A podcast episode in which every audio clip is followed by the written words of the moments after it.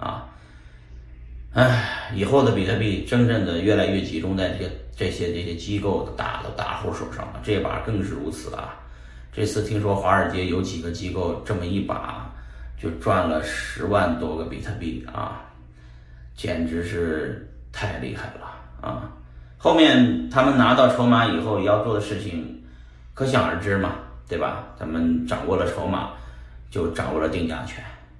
啊，几一年以后就是说币价涨了，没大家什么事儿，大家没币了啊，大家手上散户手上币都没了，好多人都爆仓了，清空了，归零了，呃，就剩下 NFT 还在手上的没有跌没了，NFT 的好项目像猴之类的还还还挺地板价还挺坚挺，呃，这个小图片们都大部分小图片都不值钱，对不对？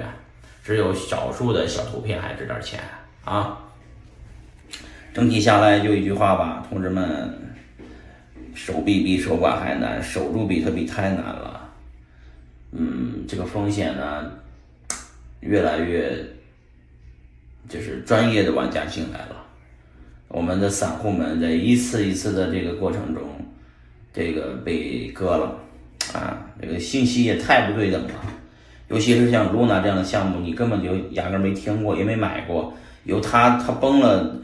你还在抄底，结果有人抄底，有人做多，就是这这三到五天的时间就清很多人资产清零了，是吧？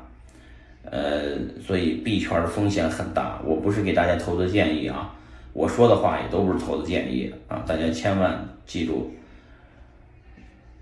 比特币太守住太难了，你能守住那么一个两个就可以了啊。响应国家的号召，山寨币千万不要炒，是吧？努力就拿出几个主流币就完了啊！其他的这个财富密码谁也不知道，就是挣钱挺难的一件事儿，知道吧？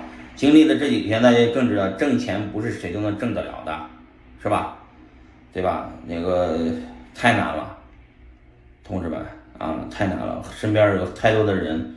炒币亏钱的啊，这个昨天看到一个人，因为不只是亏了钱，还借了钱，呃，亏进去，加上疫情，生生意也没法做，这这受了很大的打击。跟我分享他的这个呃向死而生的这个想法啊，我是确实很感慨。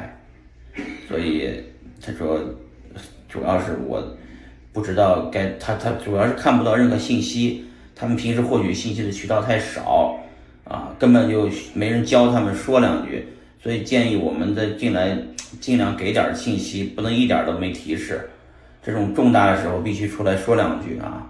上次视频我说过，我是最上上一个视频一年前就是中国关掉数字货币交易所，我就说我这个中国币圈已经结束了啊，我们呃这个该出海的出海。